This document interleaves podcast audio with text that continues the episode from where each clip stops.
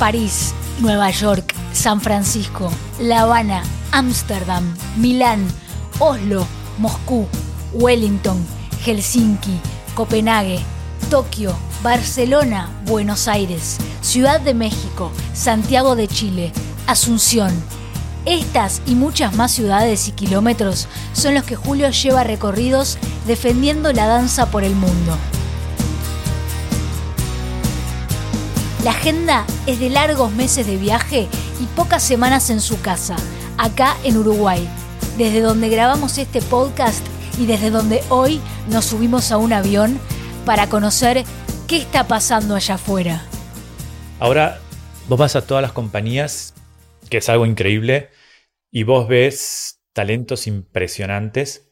Ves un bailarín que puede bailar muy bien clásico y tiene que bailar muy bien contemporáneo. Yo siempre fui un bailarín clásico. En mi época era el ballet clásico o el contemporáneo. Eran dos cosas totalmente diferentes. Unirlos era como falta de respeto. Entonces uno se preparaba más para el clásico, que era lo que a mí me gustaba, yo, ¿no? Al contemporáneo para el contemporáneo, pero nunca había como un balance. Ahora eso existe. Y muchas compañías contemporáneas también tienen una base clásica fuerte, no todas. No sé, cuando fui a trabajar a Düsseldorf, me llamó la atención el nivel que tiene. Claro, no es una compañía clásica, pero al mismo tiempo todos los bailarines pueden hacer clásico tranquilamente. Tienen una estructura, una formación que me sorprendió, la verdad. No, pensaba encontrar algo mucho más contemporáneo en el sentido de, de los bailarines. Nuestra compañía era un poquito de todo porque era una compañía pequeña, pero después acá era un gran repertorio y sin embargo ya sabían dónde iban a ir, porque Demis ya lo conocieron cuando vino acá. Y sin embargo, bueno, buscaban algo diferente. Buscaban una entrada a otro lugar, a ir a un lugar donde estás en Düsseldorf, pero a una hora estás, no sé, en París, en otra hora y media estás en Dakar. Digamos, que tenés también esa facilidad de ir a lugares donde hay un mundo, una estructura, una, una posibilidad de cambiar, si uno quiere, muy grande. Eso me parece genial porque si hay algo que a mí siento que me faltó fue esa preparación para poder disfrutar más de las cosas contemporáneas, para bailarlas, ¿no? Y eso es una de las diferencias que veo, que están preparados. Pero al mismo tiempo lo que hablaba, a veces siento que no, no encuentro esas personalidades. Vos ves grandes figuras todos, pero es como, hay algo que, ¿no? Pero que también no sé si es parte de ellos o es parte nuestra como maestro. ¿Cómo lo llevas? Pero al mismo tiempo tienen una cantidad de funciones que antes tampoco se tenía. Antes de la pandemia trabajé en el Bollo y tenían a veces tres funciones en el día, en los dos teatros. Y en el medio ensayaban Symphony in C de Balanchine y Gaieté Parisien de Bellard. Totalmente diferentes, todo. Y voy entre medio, ensayaban, venían. Y yo decía, wow, ¿no? Eh, pero también es parte de que si no hacen funciones, la recaudación eh, no alcanza para toda la estructura que tienen. Entonces a veces se iba perdiendo un poco eso, ese tiempo de, del personaje, ¿no? de tener la posibilidad de buscar un poco más en la personalidad del bailarín para... Eso es lo que yo siento un poco en diferencia, ¿no? Y quizás, no sé, hablando de Latinoamérica, le falta esa cantidad de funciones, falta ese nivel de exigencia también, cantidad de horas de trabajo, para poder armar un ballet en el nivel que se tiene que estar. Creo que esas son las cosas que más veo. De infraestructura, casi todas tienen una infraestructura impresionante.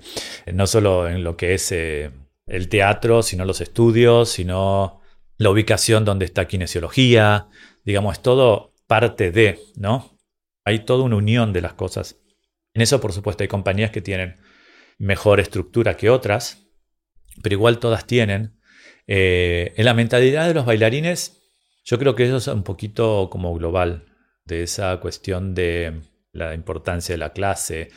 Ahora también dependiendo en qué país está, cómo se recibe en qué país, en la forma que un maestro te puede decir algo de la reacción del bailarín y quizás se anula un ballet por esa reacción, sin importar la historia y la, la impronta que tiene ese coreógrafo, ¿no? La historia que tiene ese coreógrafo de decir, pucha, está, quizás se equivocó, pero voy a hacer algo de ese gran coreógrafo. Pero bueno, es ya una cuestión personal. Pero después eh, creo que hay una estructura en cuanto a horarios, a trabajo, a cantidad de funciones, que eso sí hay mucha diferencia con acá. En proyección, de uno o dos años ya tienen más o menos una programación hecha.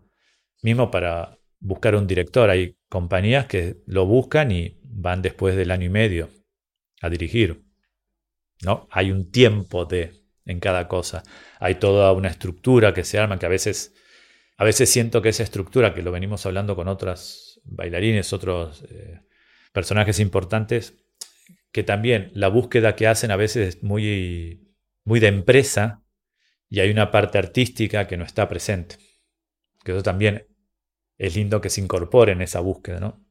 Entonces, es lo único que sí siento que realmente faltaría.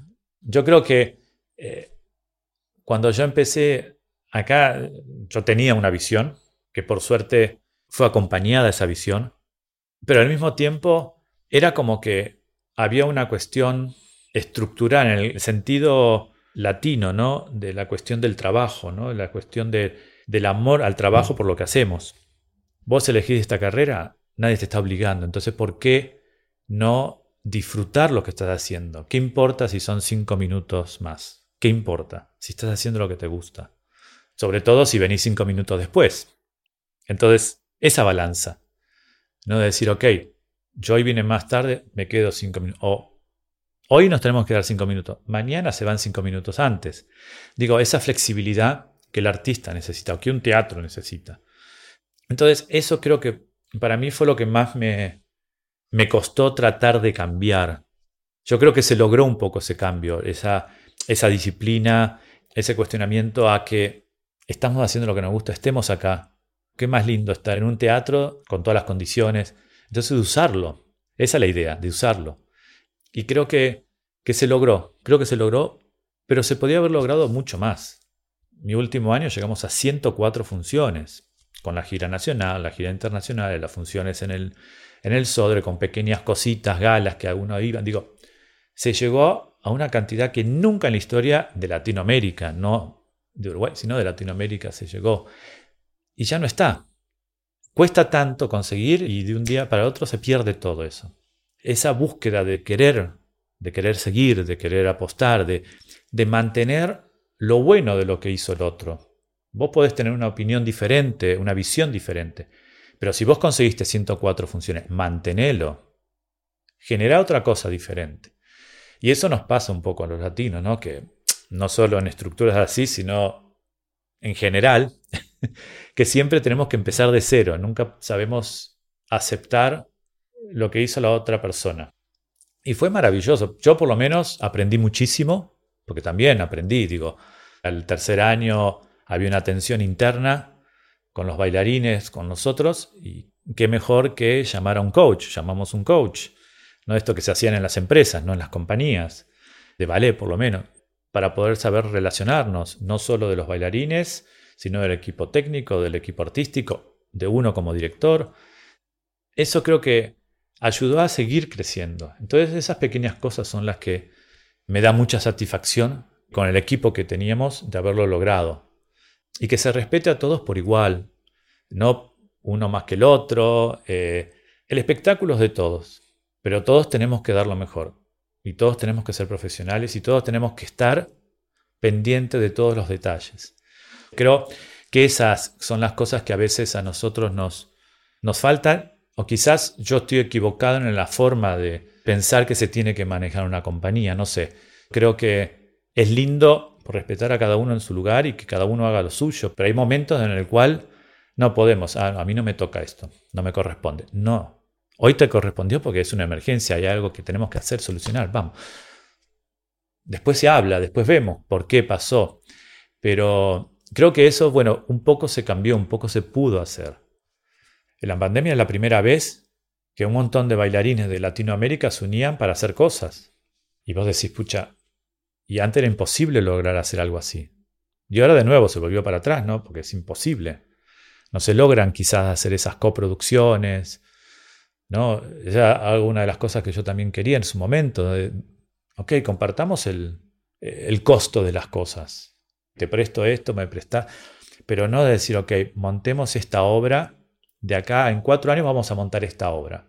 Entonces el coreógrafo viene, lo monta en un lado, uno hace la escenografía, otro hace el vestuario, y después lo tenemos dentro del repertorio en ese año en los tres o cuatro compañías.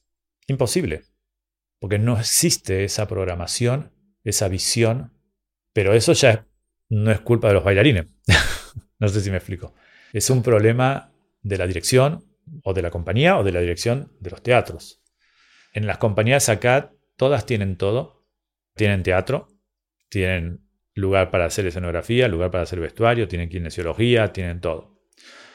Ahora lo que se necesita es hacer más funciones y hacer una programación. Saber. El año que viene ya tiene que estar toda la programación. Y no creo que muchos teatros tengan esa programación. Y también la necesidad de hacer nuevas creaciones, de buscar, de ir más allá. Sí mantener lo que ya sabemos, los clásicos, todo, pero ir más allá, que eso también en otros lados tenés eh, como más riesgo de hacer cosas nuevas y diferentes. Esto es La Danza después de la Danza, un podcast con Julio Boca. Si lo estás disfrutando, te agradecemos compartirlo. Y si querés conocer más formas de apoyar el proyecto, por favor visita el sitio web de la Fundación Julio Boca y de Intro Podcasts. Ahora te invitamos a escuchar el próximo episodio. La visión de una compañía